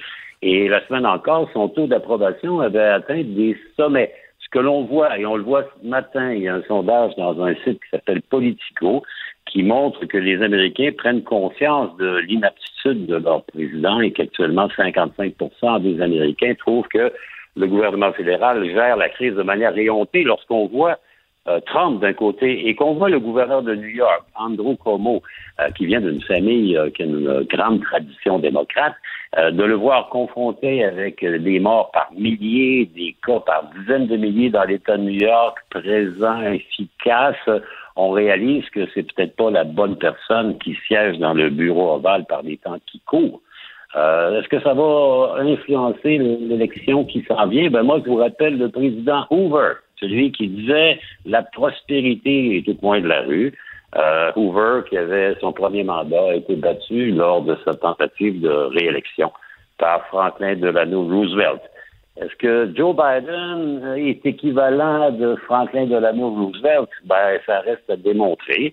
Mais dans le contexte actuel, Jonathan, je pense que à peu près n'importe qui ferait mieux que Trump. C'est pas qu'il n'est pas bien conseillé. Hein. Regardez, on a appris euh, hier qu'un de ses conseillers très, très proches, qui s'appelle Peter Navarro, le 19 février, il avait envoyé un mémo circonstancié faisant état du fait que si le gouvernement fédéral américain ne se grouillait pas les orteils, il y aurait quelque chose comme des millions de morts et ça a été mis en dessous de la pile. C'est absolument incroyable. Et j'en reviens à Néron, qui joue de la lire, pendant que le forum de Rome est, en flammes. Voilà. Ben écoute, c'est un beau tour d'horizon, franchement. Un beau ben tour euh, du sommet des, des, incompétents, du palmarès des incompétents qu'on a fait ensemble. Merci beaucoup, Denis. Je te souhaite une excellente journée. on se reparle la semaine ben, prochaine. aussi. À la semaine prochaine, Jonathan. Au revoir. Bye bye. Vous écoutez Franchement dit. Vous vous souvenez, euh, certainement, la semaine dernière, on a fait une entrevue avec euh, le directeur général de l'APCHQ sur l'enjeu que représentent les chantiers euh, résidentiels, particulièrement, qui sont en cours de réalisation et qui ne pourront pas être complétés pour la date à laquelle les futurs propriétaires doivent emménager. Mais souvent, ces gens-là, il y avait un condo, il y avait un appartement, il y avait une autre maison, ça a été sous-loué, ça a été vendu, ils doivent Mhm. quitter. Et il y a un enjeu, puis je disais, il y a plein de gens qui m'ont écrit, euh, par exemple, la, la- la date qu'on a en tête, c'est le, le 1er juillet, essentiellement, qui est la date consacrée des déménagements. Mais il y a un cas qui nous est rapporté ce matin dans le journal de, de Montréal, le journal de Québec, qui est comme le, le summum, là des cas problématiques qui nous font réaliser qu'il faut peut-être être capable d'avoir des mesures adaptées pour euh, des cas particuliers. On va en discuter avec Frédéric Mérette, qui est au cœur de ce problème-là, un futur propriétaire euh, d'un jumelé à Saint-Émile. Bonjour, Frédéric. Oui, bonjour. Frédéric, je vais vous laisser euh, euh, euh, présenter votre situation un peu. Je vais vous laisser à vous le, soin de, le faire, à vous, à votre conjointe Jennifer, parce que je le disais, là, dans votre cas, il n'y a pas juste une question d'une maison qui est en attente, d'un déménagement qui doit se faire. Il y a plusieurs éléments. Il y a aussi l'urgence de la situation qui est particulièrement frappante. Effectivement, en fait, nous, on a vendu notre condo il y a quelques mois. Euh, on avait eu un offre d'achat accepté là pour on devrait on devait libérer euh, notre condo le 1er avril. Euh, heureusement, on a été capable de repousser avec les acheteurs jusqu'au 16 avril. Ils nous ont accommodés. Euh, mais malheureusement, avec les nouvelles euh, déclarations du gouvernement au dernier point de presse dimanche passé, euh, qui annonçait le report jusqu'au 4 mai, ça nous a un peu brisé tous nos espoirs, étant donné que euh, eux, ça va faire un effet domino parce que euh, eux, si je libère pas le 16, étant donné qu'ils m'ont repoussé au maximum et qu'ils ne libèrent pas non plus, ils perdent la vente de, ils, perdent la vente de leur jumelé. Donc, s'ils perdent la vente de leur jumelé, je perds la vente de mon condo Ah oui. et ainsi de suite. Donc, euh, ça, c'était la première étape. Fait que nous, on a essayé de contacter, ça fait deux semaines que je suis en contact là, avec euh, euh, j'essaie de contacter les différents ministères. J'ai parlé avec le ministère de l'Économie, le ministère euh, de la Sécurité publique. Euh, j'ai parlé avec la Sûreté du Québec, mon, ma députée Geneviève Guilbeault. J'ai parlé avec son adjointe. Je suis en contact avec eux euh, depuis deux semaines à temps plein. Je me fais rediriger d'un côté comme de l'autre. Personne n'est capable de répondre à nos questions. Euh, il, il arrête pas de dire que euh, le dossier il est sur la table, mais que là, c'est pas un cas prioritaire. Fait que là, ben, ça fait en sorte que nous, dans une semaine, on n'a plus de toit. Euh, ils ont en plus annoncé euh, le fait qu'on pouvait plus faire de la location courte durée. Je spécifie bien courte durée. On peut faire de la moyenne durée, mais on n'est pas en mesure, nous, d'aller signer un bail ou des choses comme ça. euh, en sachant qu'on doit déménager sous peu. Il restait trois jours euh, à notre chantier de construction. Donc, euh, il Mais, restait... mais en Frédéric, fait, Oui? l'élément aussi qui est, qui est fondamental, c'est qu'il y a un petit bébé qui s'en vient euh, plus tôt que tard. là. Effectivement, il y a un petit bébé qui s'en vient d'ici deux à trois semaines. Euh, C'est ça qui nous fait paniquer parce que présentement, euh, le gouvernement et toutes les euh, ressources qu'on téléphone nous mettent dans le même panier que tout le monde. Je comprends que on est tous dans le même bateau. Cependant, nous, ce qui nous fait angoisser, c'est vraiment la section bébé parce que les gens disent Ouais, mais vous avez juste à faire faire une attestation puis aller chez vos parents, puis ça va régler le problème. C'est beaucoup plus que ça. C'est toute une logistique derrière ça. En fait, nous, euh, pour aller chez nos parents, euh, ma blonde, il faut qu'elle voie son médecin de famille à toutes les semaines à ses sujets de grossesse. Euh, ça, oui, ça nous prend une attestation pour passer dans le parc des Laurentides, mais il faut aussi revenir à toutes les semaines puis se présenter dans une clinique de médecin, revenir chez les parents. Euh, ça vient, euh, c'est pas cohérent en fait avec les nouvelles mesures que le gouvernement a émises concernant les interrégions. Puis on met à risque aussi nos parents euh, parce qu'on devrait être en temps normal en quarantaine. Euh, en fait, il n'y a rien qui fonctionne dans tout ce qu'on essaie d'entreprendre. On a, on a approché des gens au niveau de la location à court terme, exemple pour les chalets alpins à Stoneham. Euh, Eux nous demandent également un papier politique parce qu'il y a même des gens qui se sont fait expulser des chalets de location à cause qu'il n'y avait pas de papier. Les, po- les polices voient de la lumière, ils vont cogner aux portes. Puis si tu n'as pas un papier, t'es dehors. Fait que nous, peu importe la situation qui se bute devant nous présentement, que ce soit pour avoir un, un- un- un papier, un permis d'assouplissement pour finir nos trois jours de chantier, qui d'ailleurs euh, n'aurait pas besoin là de, on respecterait euh, clairement les, les mesures euh, d'hygiène et, et de distanciation. Là, on a juste besoin d'un plombier pour aller faire la finition de plomberie, puis un électricien pour aller poser des prises électriques, pour qu'on soit capable de se brancher puis avoir accès à de l'eau. Fait qu'il n'y a pas aucune, aucun danger dans notre situation et personne n'est capable de nous donner ce papier-là, autant pour finir notre chantier, autant pour faire une location pour durée. Frédéric, j'ai euh, moi j'ai parlé à des, sources gouvernementales ce matin, puis ils sont bien bien au fait de votre dossier. Là, ça, je, l'ai réalisé assez rapidement.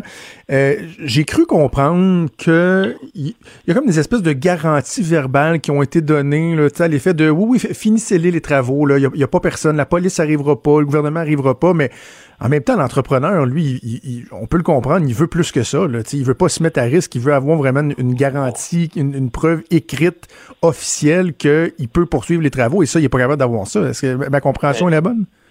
Exactement, puis c'est tout à fait ça. Puis l'entrepreneur, il peut pas se mettre à risque avec le bon jugement euh, d'un policier ou quoi que ce soit. S'il n'a pas le papier pour se protéger, il peut être mis à l'amende. Puis je les comprends. Puis moi, mon entrepreneur terrain d'œuvre, qui d'ailleurs font un excellent travail, respectait mon échéancier. J'étais supposé rentrer le 30 mars. Euh, j'ai vraiment rien à dire sur eux. C'est vraiment que le gouvernement n'a pas pensé à ces, à ces situations-là. Ils ont pensé à ceux qui étaient en logement, qui ne peuvent pas se faire expulser de leur logement, mais ils n'ont pas pensé aux gens comme nous qui vivaient des situations problématiques, des effets collatéraux. Et nous, on le vit clairement présentement. Puis c'est ce qu'on essaye. Là, on essaye de se rendre au bureau du premier ministre pour qu'on se fasse entendre, parce que là, on n'a plus de solution. Je peux pas me permettre euh, de m'en aller dans un hôtel pendant un mois à 150 pièces la nuit, c'est l'équivalent de 4500 pièces par mois. Euh, écoutez, là, avec 2000 pièces de prestation d'urgence par mois, on vivra pas longtemps. Fait que, toutes les solutions qu'on essaie de trouver, on a une barrière présentement. Puis là, on a besoin d'aide. C'est pas compliqué, donc euh, c'est pour ça qu'on en est rendu là. Euh, des fois, lorsque euh, et, c'est dommage euh, qu'il faille se rendre là, mais des fois, lorsque notre problématique devient publique, rapidement, il y a des gens qui lèvent la main pour nous offrir des alternatives, nous offrir des solutions, ou encore, ça va mettre plus de, pression sur les autorités qui vont finalement trouver des aménagements. Est-ce que là, au cours des dernières heures, il y a, des, solutions que vous voyez poindre à l'horizon, ou c'est toujours le, le flou total? J'ai reçu des centaines de messages de gens qui nous proposent des appartements, des, des, des maisons. Mais l'affaire, c'est que c'est très gentil, c'est des belles pensées de leur part, mais c'est des maisons vides ou des appartements vides. Ma blonde va accoucher dans deux semaines. On n'a pas le temps de gérer deux déménagements en même temps. Il n'y a rien de cohérent, en fait, dans, tout ça. Ça serait tellement pas compliqué de seulement faire un, un petit papier d'assouplissement pour une mesure exceptionnelle. Déjà que les plombiers et les électriciens sont considérés d'un service essentiel pour les situations d'urgence, ça serait pas compliqué de nous mettre dans une situation d'urgence. C'est ça qu'on veut faire valoir aussi comme point. Hein. Je sais, Frédéric, vous l'avez expliqué dans une publication Facebook qui va plus en profondeur que, euh, l'article du journal, qui était contraint un, certain nombre de mots. Mais euh, si je me fais le, porte-parole des gens qui nous entendent, il y en a qui vont dire, ben là, si la maison est à trois jours d'être prête, doit avoir moyen que vous vous emménagiez quand même, puis finiront les travaux après. C'est quoi les enjeux qui font en sorte que cette option-là n'est pas envisageable? C'est pour ça que je suis content qu'on se parle ce matin parce que euh, justement, des publications dans le journal, je comprends, l'espace est restreint, on peut pas y aller en détail autant que ça. Euh, les enjeux, en fait, c'est que finition plomberie, ça veut dire quoi? Ça veut dire poser les lavabos, poser la toilette, poser la robinetterie. Fait que comment tu veux que je rentre dans une maison si j'ai pas de toilette, j'ai pas de robinet, j'ai pas d'évier, comment je vais faire pour euh, fournir de l'eau, puis comment je vais faire même chose pour la finition électrique. Toute la robe d'électrique est passée. Mais mes prises de courant sont pas posées, j'ai rien. Comment je vais faire de me brancher mon four pour brancher mes affaires pour subvenir aux besoins essentiels du bébé? Ouais. Je, depuis ce matin, euh, je pense à vous, puis je pense à votre euh, à votre conjointe euh, Jennifer. Les, une grossesse, c'est pas toujours évident à la base. Nous, on a eu deux enfants, là, et, mais les dernières semaines, c'est les semaines où on s'endure pas, on a hâte que le bébé y sorte, c'est pas évident, les déplacements sont, sont limités. Euh, ça doit pas être évident de composer avec ce stress-là en ce moment. C'est ça, c'est notre premier enfant. Déjà que c'est effectivement c'est stressant d'avoir un premier bébé, on, c'est de l'inconnu. Euh, en plus, ma, ma conjointe, ça va être sa première maison déjà que se faire construire sa première maison, ça rajoute un stress supplémentaire. Euh, effectivement, on a plusieurs facteurs de stress. Là, c'est pas drôle. Ma conjointe, ça fait au moins deux, trois semaines qu'elle dort pas une nuit. Euh, c'est pas agréable à vivre. Y a-t-il une solution de dernier recours, euh, Frédéric? Parce que quand on dit, bon, la semaine prochaine, le, 16 avril, vous vous ramassez euh, sans toi, y a-tu quelque chose que vous dites, bon, on peut pas se rendre là, on veut pas se rendre là, mais ce sera ça? Y en a-tu une au moins ou c'est vrai? Y en a pas du je tout? Pourrais je pourrais m'arranger en dessous de la table avec euh, quelqu'un, un propriétaire qui fait de la location à court terme puis on, on fait pas de bail ou peu importe, on fait pas de contrat, puis je le paye en dessous de la table. Et comme il me dit, les polices, ils surveillent tellement présentement les endroits locatifs que s'ils viennent cogner, nous, on, doit se protéger parce que nous, on pourrait être en, en tort. C'est eux, en fait, qui nous demandent les papiers aussi. C'est pas juste une question de nous, c'est aussi les autres qui se protègent. OK, ben Frédéric, on, va vraiment vous souhaiter la meilleure des chances euh, à Jennifer, à toi et au, au petit bébé euh, à venir. Euh, comme je, te, je, l'ai mentionné tantôt, moi j'ai appelé mes sources gouvernementales, sont bien au fait de la situation. Hâte de voir aussi, tu sais, bon, des fois la pression d'une nouvelle qui devient publique, ça, ça, ça permet au gouvernement d'apporter des, des, des, assouplissements, des ajustements. J'espère, j'espère que dans votre cas, il y aura une issue positive. Puis je vous propose qu'on qu'on se tienne au courant. Je veux suivre la situation avec vous. Oui, parfait. C'est très apprécié. C'est ce qu'on souhaite. on souhaite avoir des nouvelles d'une personne responsable de n'importe quelle manière qui est en contact avec les, le, gouvernement qui serait en mesure de nous offrir cet assouplissement-là. Parce que nous, euh, si on est capable d'avoir une réponse du vendredi, ce papier-là, euh, ben, ça nous permettrait là, de finaliser ces trois jours-là de chantier euh, avant le 16 avril, qui est jeudi prochain. Fait que c'est encore possible, mais là, il reste rien qu'une semaine, fait que c'est le temps qu'on a des réponses. Lâchez pas, Frédéric, on pense à vous. Merci beaucoup.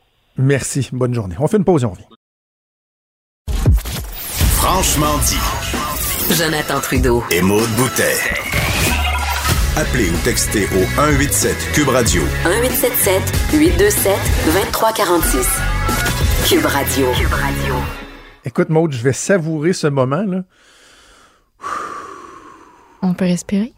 Parce que chaque jour, depuis quoi, trois semaines, je suis obligé de couper un invité, de rusher une fin d'entrevue, de scraper la fin de chronique de quelqu'un pour aller au point de presse de Justin Trudeau.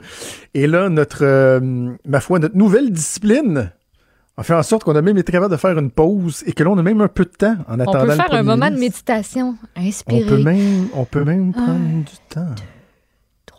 Hey, Parle-moi de la PCU. Oui. Parce que là, euh, ce qu'on entend, c'est que finalement, le gouvernement a réussi à, remplir son engagement de livrer euh, les chèques rapidement. les chèques ont commencé à rentrer, mais là, ah ils sont-ils trop généreux? C'est ça le problème? Ben, de ce qu'on a comme écho, euh, les gens sont un peu mêlés avec les dépôts qu'ils reçoivent.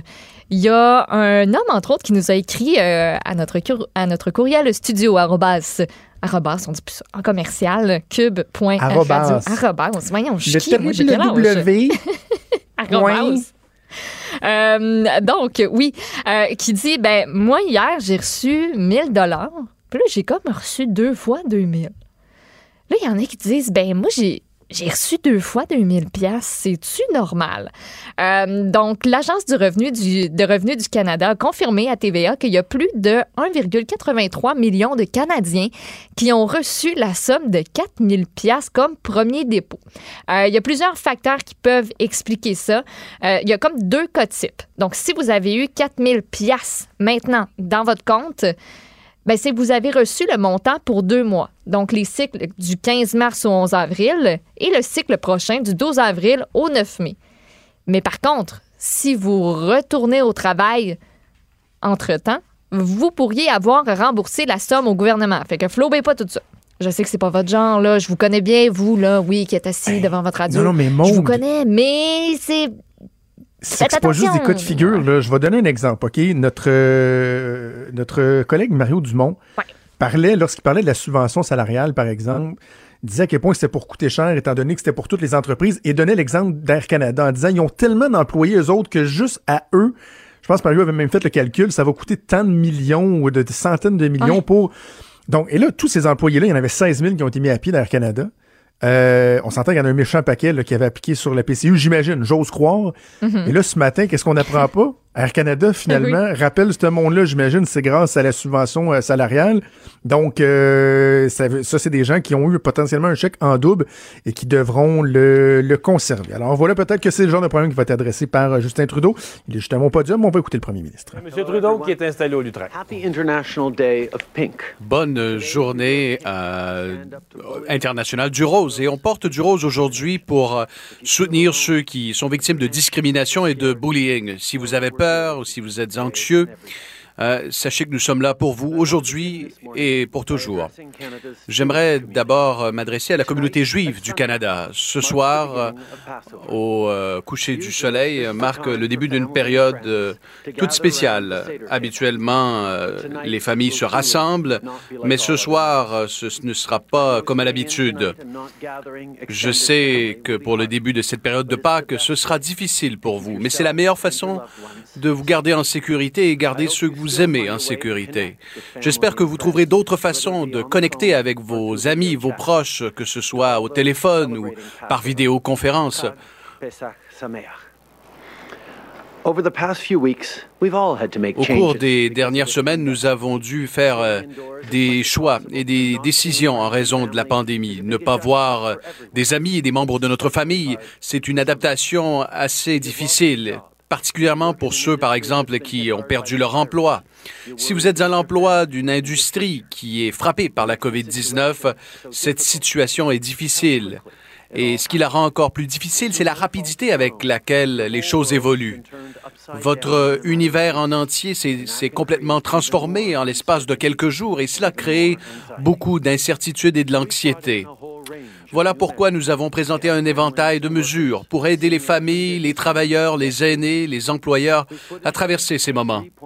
Nous avons déployé un plan économique en trois volets qui soutient les employeurs avec de nouveaux prêts et avec une prestation canadienne d'urgence pour ceux qui ont été mis à pied. Et nous protégeons aussi les emplois avec la subvention salariale. Je sais que plusieurs d'entre vous sont impatients euh, de voir cette subvention salariale disponible. On compte sur les partis d'opposition pour revenir au Parlement, pour adopter cette loi pour que vous puissiez accéder à l'aide le plus rapidement possible. Nous aurons une euh, rencontre du euh, cabinet au cours de la journée et j'y serai présent en personne pour discuter des prochaines étapes. On a eu beaucoup de conversations avec les gens d'affaires, des syndicats et des travailleurs. Je veux les remercier pour leurs conseils et leurs perspectives. Ces conversations nous ont aidés à adapter ce qu'on avait annoncé de façon à inclure un plus grand nombre d'entreprises et à aider plus de gens. Et c'est ce dont je veux vous parler aujourd'hui. On avait dit que les entreprises devaient démontrer que leurs revenus avaient baissé de 30 ce mois-ci par rapport à l'année précédente pour recevoir la subvention. On reconnaît que pour les organismes à but non lucratif, les entreprises à croissance rapide comme les start-up et les nouvelles entreprises, ça peut poser problème. Donc, on va assouplir ces conditions. D'abord, les entreprises devront démontrer une baisse de 15% de leurs revenus pour le mois de mars plutôt que 30% pour tenir compte qu'en général, la pandémie a eu des conséquences sur leurs activités à la mi-mars. Les entreprises pourront également choisir d'utiliser les mois de janvier et février à titre de période de référence pour démontrer une perte de revenus. Pour ce qui est des organismes à but non lucratif et aux organismes de bienfaisance, on comprend que vous faites face à des réalités différentes en matière de financement. Pour cette raison, vous auriez le choix d'inclure ou d'exclure les subventions gouvernementales lorsque vous calculez vos pertes de revenus. Si votre entreprise est touchée par la COVID-19, le gouvernement vous donnera jusqu'à 847 dollars par semaine pour chaque employé. Et comme on l'avait annoncé, cette subvention sera rétroactive au 15 mars. Depuis nous avons annoncé la subvention salariale, nous avons eu plusieurs discussions avec des décideurs et des travailleurs qui nous ont donné une rétroaction intéressante pour que nous puissions nous adapter. Je veux les remercier pour euh, leur point de vue.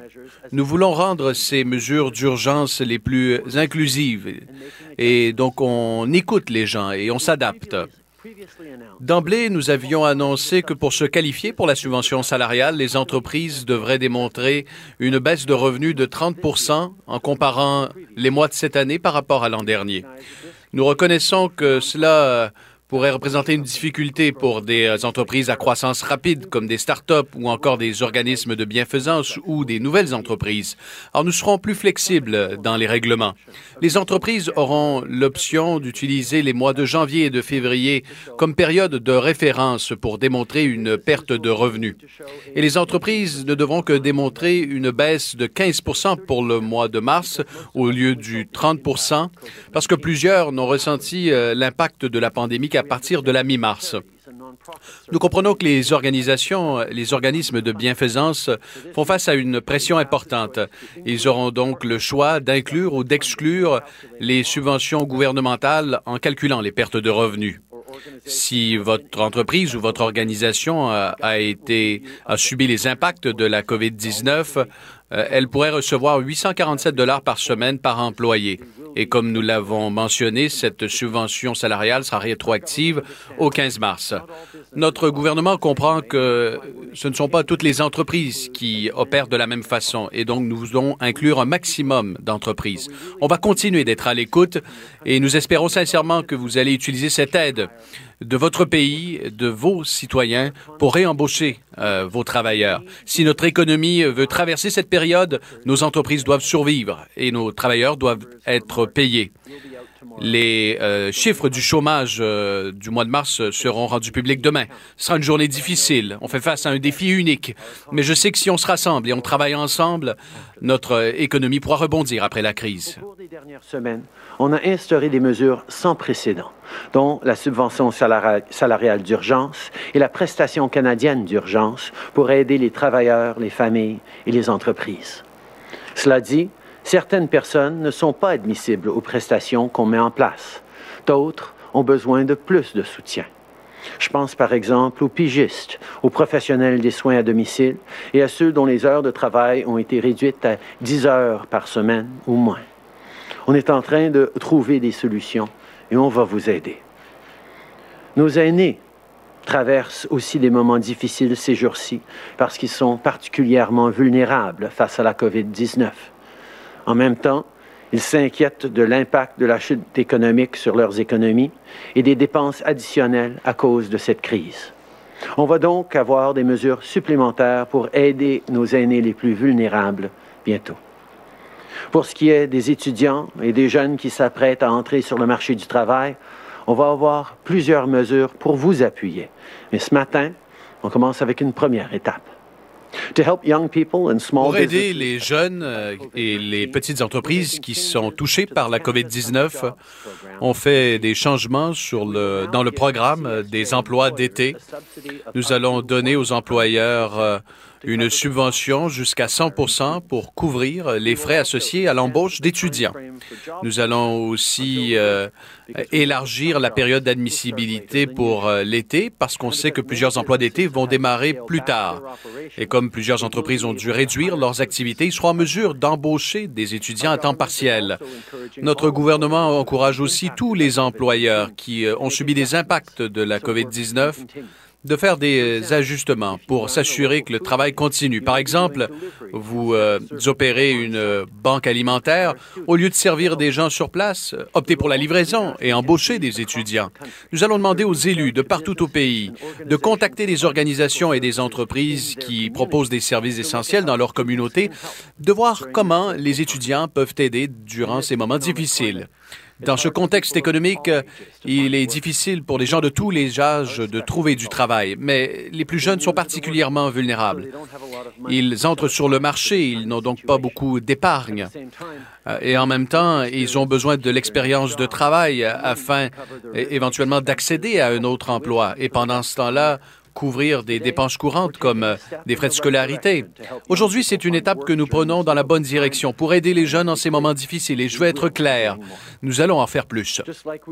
Comme nous allons en faire plus pour ceux qui ont besoin d'aide, mais qui euh, ne sont pas admissibles au programme que nous avons annoncé jusqu'à présent. Nous travaillons sans relâche aussi pour que les travailleurs au front dans le système de santé et tout en leur euh, euh, tous les besoins dont ils, euh, en fait, tout le matériel dont ils ont besoin pour travailler. Nous avons reçu une cargaison de masques au cours des dernières heures et ces masques seront distribués partout au pays. Je sais que les dernières semaines n'ont pas été faciles, mais on va traverser ces moments ensemble si tout le monde respecte les directives des experts de la santé publique. Alors, s'il vous plaît, restez à la maison autant que possible. Ne sortez que pour euh, des choses essentielles, l'épicerie, par exemple, et tentez de sortir une seule fois par semaine. Et lorsque vous le faites, souvenez-vous, gardez une distance de deux mètres avec les gens autour de vous. C'est la meilleure façon de rester en santé, de protéger les euh, travailleurs du système de la santé et de nous aider tous dans ces moments difficiles. Je suis maintenant heureux de prendre les questions des médias. Thank you, Prime Minister. We'll now go to the phones for one question, one follow-up. Over to you, operator. Merci, thank you. The first question is from Heather Schofield from the Toronto Star. Your line is open. Please go ahead. Bonjour, Monsieur le Premier ministre. Pourriez-vous nous parler de votre plan pour ramener les gens au travail de façon efficace et sécuritaire sans provoquer une deuxième vague du virus? Ce que l'on voit à travers le monde, ce sont des pays qui euh, commencent euh, avec des mesures de distanciation sociale, avec des gens qui restent à la maison. Eh bien, ces pays sont en train d'observer les étapes à suivre pour éventuellement relaxer certaines mesures de distanciation sociale et redémarrer l'économie. Il est évident que nous devons prendre toutes les précautions qui s'imposent parce que il faut protéger tout le travail que nous avons fait au cours des dernières semaines. Par exemple, rester à la maison, respecter les directives des autorités. Il ne faut pas que tout cela soit en vain lorsque euh, nous retournerons au travail. Il faut éviter euh, une nouvelle vague du virus. Bienvenue aux gens qui se joignent à nous euh, sur les ondes de TVA. M. Trudeau, en conférence de presse, vient d'annoncer un élargissement de la subvention salariale aux entreprises et aussi des emplois d'été pour les étudiants subventionnés à 100 On l'écoute. Mais ce que l'on sait, c'est que les mesures actuelles seront en place encore pendant plusieurs semaines. On aura donc le temps de voir ce que d'autres pays qui euh, pourraient prendre des décisions vont faire et voir si ces mesures euh, sont couronnées de succès. Il semble effectivement qu'on a du temps pour y réfléchir, mais euh, comment évaluez-vous les risques associés à la saison estivale? Euh, il y a des gens qui euh, vont, vont travailler. Quels sont les risques euh, donc euh, de, de- de- associés avec le, le bon temps qui s'en vient, le beau temps, et, euh, et donc les gens qui vont peut-être euh, être moins respectueux des directives? On va parler des projections et des différents scénarios au cours des prochains jours, mais ce qui est très clair pour l'instant, c'est que pour euh, empêcher euh, une éclosion, une nouvelle éclosion, euh, ou encore un nouveau pic de contamination, et pour éviter de maintenir euh, l'activité économique paralysée pendant plusieurs mois, on, on doit demeurer très strict sur les mesures actuelles qui sont en place, et, et ce pour euh, pouvoir concrétiser le meilleur des scénarios. Euh, ce que les Canadiens font en ce moment, le fait de rester à la maison, c'est exactement ce qu'il faut faire afin d'avoir un modèle, le modèle le plus optimiste. Il n'y a pas de question à se poser lorsque nous serons de l'autre côté du pic euh, de la propagation et que nous serons en mesure de relaxer les mesures de distanciation sociale. Nous devrons néanmoins demeurer très vigilants, attentifs. On devra faire de la surveillance, faire des tests de dépistage, tracer les sources de propagation, protéger les plus vulnérables. Alors même si la vie commence à revenir à la normale, euh, la vie ne retournera pas immédiatement à la normale. On devra cali- calibrer les mesures, trouver un, équilibre. Et ce que vous faites en ce moment euh, et ce que vous ferez au cours des prochaines semaines demeure essentiel. Et comment on relaxe les mesures de distanciation sociale? Comment on va, comment pourra le faire? Ben, c'est en suivant les directives de la santé publique. Euh, nous reconnaissons que c'est difficile euh, de rester euh, dans une situation d'isolement, rester chez, eux, chez, vous pendant cette période-ci. Et on sait qu'on va devoir continuer de le faire pendant encore bien des semaines. Mais pour avoir la meilleure chance d'en sortir le plus rapidement et le, plus en santé possible, nous devons rester euh, fidèles à ces mesures qui nous gardent en sécurité. euh, un moment donné, dans euh, quelques mois probablement, euh, quand on sera euh, en train de, de- relâcher les mesures jusqu'à un certain niveau, nous allons devoir encore être extrêmement vigilants sur nos comportements, sur qui peut retourner au travail, pour s'assurer qu'on ne fasse pas face à euh, une nouvelle épidémie ou euh, encore pire, euh, qu'on ait fait tout ce qu'on est en train de faire pendant ces semaines-ci pour rien et on se retrouve avec un gros problème au pays. Donc, on est en train de regarder attentivement comment pouvoir passer aux prochaines phases, mais c'est sûr qu'on est encore très, très, très ancré dans cette phase-ci, qui veut dire que nous allons rester chez nous le plus possible. Nous allons euh, continuer à, à- à garder cette euh, distanciation. Thank you. Operator, next question, please. Merci, thank you. The next question is from Althea Raj, HuffPost Canada. Your line is open. Please go ahead. Thank you. Good morning. Um, Merci, bonjour, Monsieur le Premier ministre. Pourriez-vous nous expliquer pourquoi le gouvernement euh, ne euh, excluded from the measures réalise pas les euh, paiements de façon universelle. Il semble y avoir beaucoup de confusion autour des versements des, euh, des programmes que vous avez présentés. Et là, les gens ne peuvent pas accéder à des réponses par téléphone. Euh, il y a des experts qui disent que, bon, vous devez être sans emploi pendant 14 jours consécutifs pour avoir accès à la prestation canadienne d'urgence. D'autres euh, disent le contraire. Alors pourquoi ne pas verser les 2000 dollars à tous les Canadiens sans exception? Ce serait plus facile, non? On reconnaît que l'on devait adopter ces mesures de façon rapide et robuste, et ce qui permettrait à, à nos extraordinaires fonctionnaires à l'Agence du revenu et dans les autres ministères de mettre en place un, système qui allait pouvoir atteindre un maximum de Canadiens qui sont dans le besoin. On a exploré plusieurs modèles, euh, on avait plusieurs scénarios, mais on en est venu à la conclusion que la prestation canadienne d'urgence était la meilleure façon de remplacer les revenus d'emploi pour un maximum de Canadiens qui se trouvaient soudainement sans chèque de paye. Et la subvention salariale de 75 on a déterminé que ce serait la meilleure façon de garder un lien d'emploi entre les travailleurs et leur employeur pour s'assurer que les entreprises continuent d'exister en ces temps de crise pour ensuite rebondir après la crise. Euh, et, et on reconnaît, lorsque l'on présente des mesures de cette ampleur, de façon aussi rapide, et d'une façon euh, solide pour qu'elles euh, soient fiables et que la machine tienne le coup, ben oui, il y aura des failles. On en a parlé de ces failles et il y aura des façons de rescaper ceux qui sont tombés dans les mailles du filet, des gens qui vivent des circonstances particulières et on va continuer euh, d'avoir de nouvelles annonces, de présenter de nouvelles annonces au cours des prochains jours.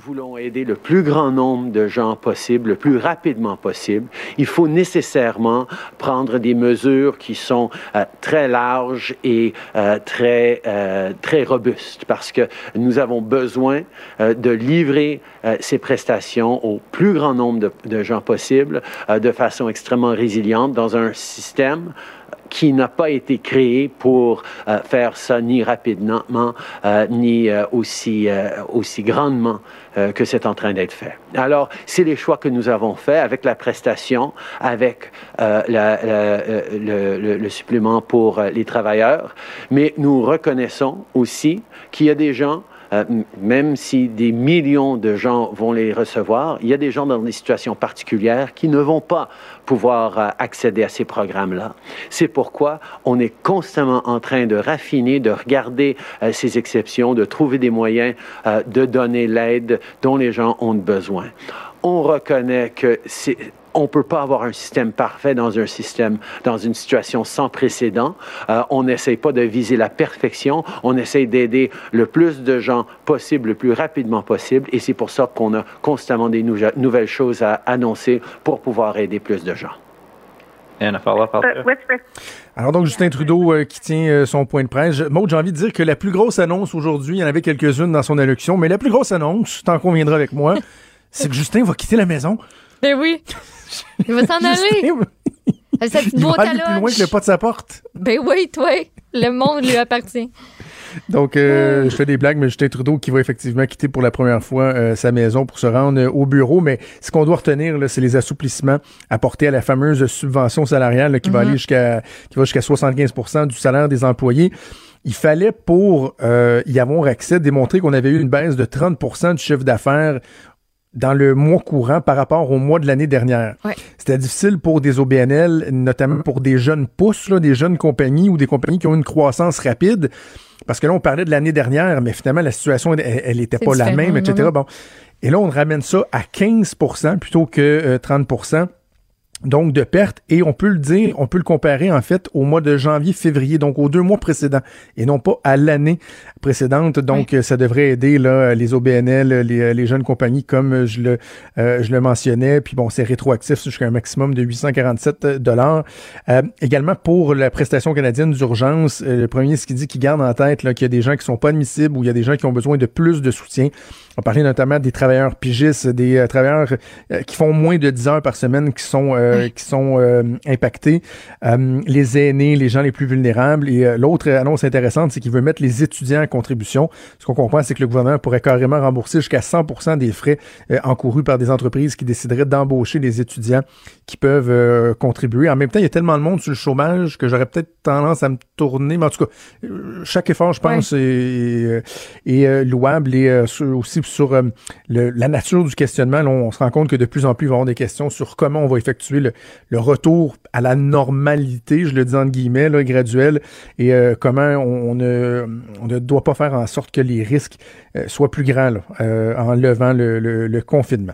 Alors, c'est essentiellement ce que le premier a dit. Peut-être juste rapidement nous, nous donner une nouvelle de dernière heure, Maude, parce que du côté de la politique américaine, il y a un- une grosse nouvelle qui est tombée pendant le discours du, premier ministre Trudeau. Oui, vraisemblablement, selon ce qu'on peut lire via différents médias américains, c'est un- pas que c'est un peu flou, mais Bernie Sanders suspend, va mettre fin, les deux termes sont, sont, euh, utilisés à sa campagne présidentielle. Bref, dans tous les cas, c'est une grosse nouvelle. Euh, selon ce qu'on peut lire aussi, on devrait avoir euh, une annonce plus officielle dans les prochains instants, vers 11h45, là, selon ce que j'ai vu sur TVA, TVA Nouvelles. Ouais. Tu vois, euh, CNN là, dit carrément euh, Bernie Sanders euh, met fin à sa campagne. Ah, ouais, voilà, devrait s'adresser bon. devrait s'adresser à ses militants au cours Mm. des prochaines heures. Le titre, c'est Bernie Sanders drops out. Voilà. Donc, c'est assez même pas conditionnel. C'est ça, ça Alors, diverge voilà. selon, selon d'où on lit, là, mais on s'entend, toi puis moi, que. Abandonne. Voilà. là. On va faire une pause et au retour pour finir le show. On va écouter de la musique avec Steph Plante. Ça va être le fun. On va se divertir un peu. Je pense qu'on a besoin. Là, on fait une heure, trois quarts de, de hard news, d'actualité très aride. On va avoir un peu de plaisir au retour de la pause. Soyez ici. Il est franc et nuancé. Jonathan Trudeau. La politique lui coule dans les veines. Vous écoutez Franchement dit.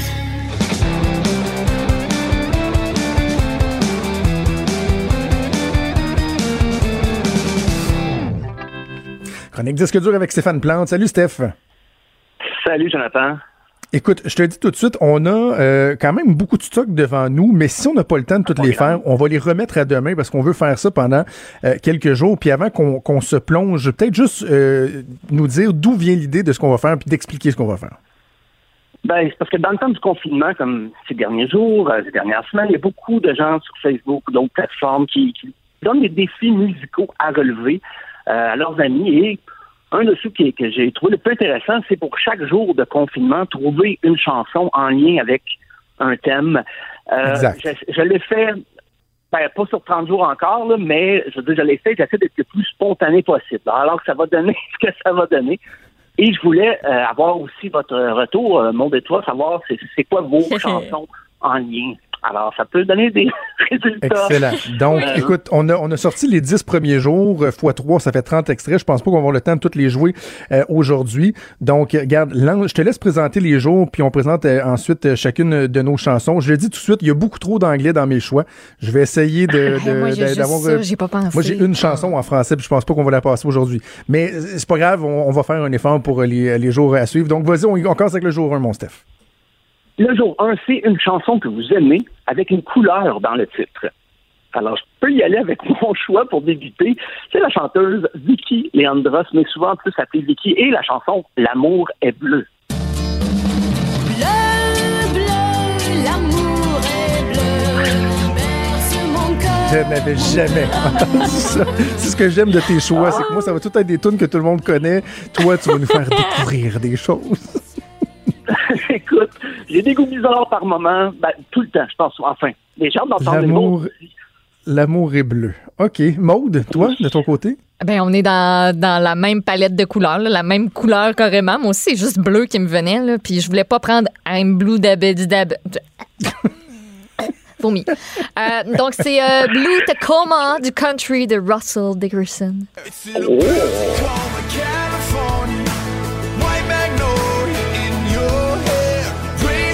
tellement tout pareil. J'en démarre pas. T'as entendu une tune country? Hey, c'est quoi t'es ta as toune? toutes Non, ouais, c'est quoi ta toune, mon Hey, ce qui est drôle, là, c'est qu'on les trois, on a pris la même couleur.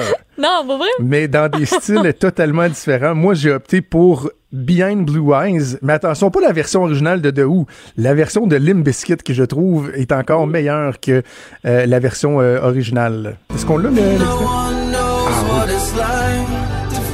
Fred Durst défilé, Stéphane. Très bon, là.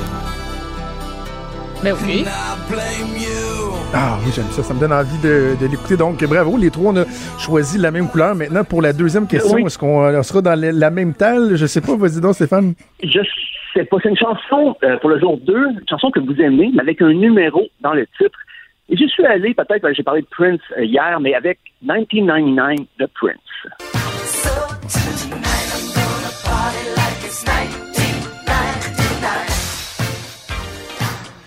Il y a beaucoup de tunes qui se ressemblent de Prince aussi, hein? Dans cette, dans, dans cette période-là de sa carrière, là. tu sais, euh, Let's Go, je sais pas quoi, là, ça, ça ressemble beaucoup à ça Let's aussi. Go là. Crazy. Let's Go Crazy, Ouais, ben, c'est le même petit le même, il était le même groupe qui l'accompagnait, les mêmes choristes, donc c'est. Mais celle-là, je sais pas, elle a dit quelque chose, ben, il y avait surtout Oh, un numéro dans le titre, là, donc c'est c'est ça. J'aime ça, j'aime ça. Toi, Maud, de ton côté? On y va dans le girly et pas à peu près Taylor Swift. 22.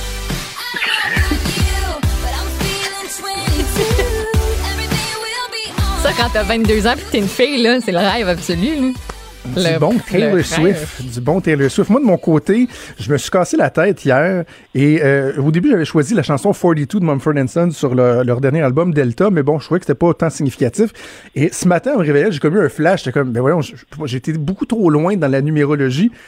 Le chiffre 1, One, de U2, une chanson qui se démode pas. Puis pourtant, je trouve que U2, ça vieillit pas très bien. Euh, dans le temps, là, tu sais, je, je- je- je me rends compte que U2 me fait plus triper, mais One, pour moi, ça ne se démode pas.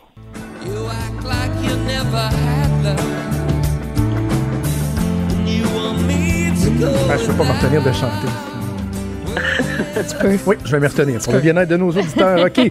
Euh, jour 3, on s'en va dans. euh, on passe par-dessus le printemps, on s'en va vers l'été. Il y a une chanson qui nous rappelle l'été.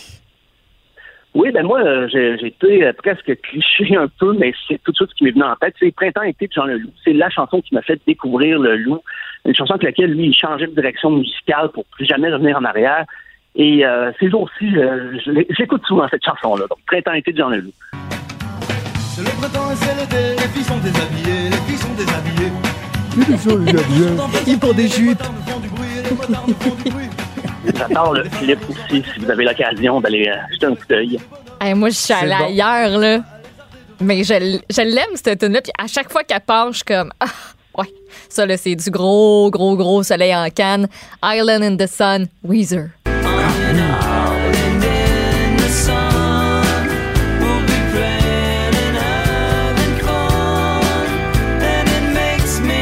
C'est très bon.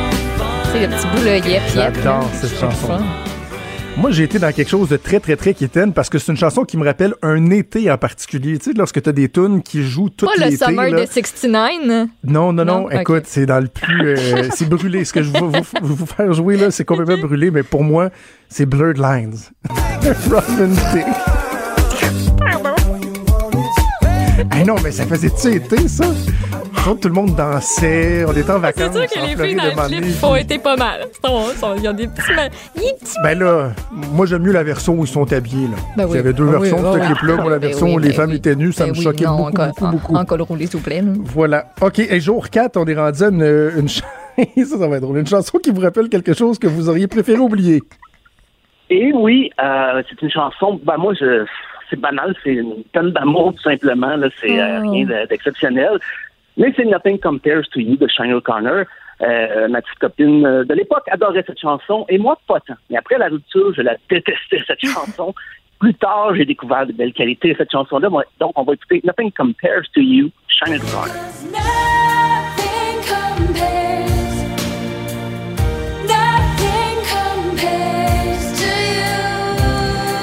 Jeannette O'Connor qui a tellement bien viré, hein? Une femme Ah, équilibrée. oui, oui, oui. Et toi, Maud, de ton côté, une chanson qui vous rappelle quelque chose que vous auriez préféré oublier? Ça me rappelle que j'ai aucun cardio puis je l'ai toute perdue. C'est une tune que j'écoutais en m'entraînant euh, jadis, hein, jadis dans mes bonnes années. Till I Collapse, Eminem. Comes on till the lights go out, till my leg give out. Can't shut my mouth till the smoke clears out. And my high. Et le beat, là, juste parfait. là. Mettez ça si vous allez courir, là, ces temps-ci, là, parce que c'est pas mal la seule connaissais pas ça. activité qu'on peut C'est bon, faire. c'est bon. Ah, c'est fun. Moi, c'est drôle, là, mais écoute, j'ai choisi Love Bites de Def Leppard. Et euh, on peut peut-être la partir. Mon premier slow. Ben, c'est que moi aussi, ça me rappelle une première. Et ce sont pas toutes les premières qui sont bonnes à se rappeler. Ton premier French. Je te laisse aller ton imagination. J'irai pas plus loin que ça. Un mauvais French. Love Bites. Oh. Euh, OK, et on va finir avec, euh, ça va être notre dernier choix, une chanson qui doit être jouée à plein volume. Quand tu écoutes ça, faut-tu mettre le volume Ah ouais. là, dans le tapis?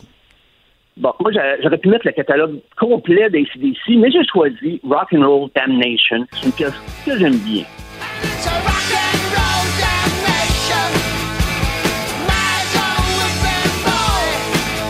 Très bon.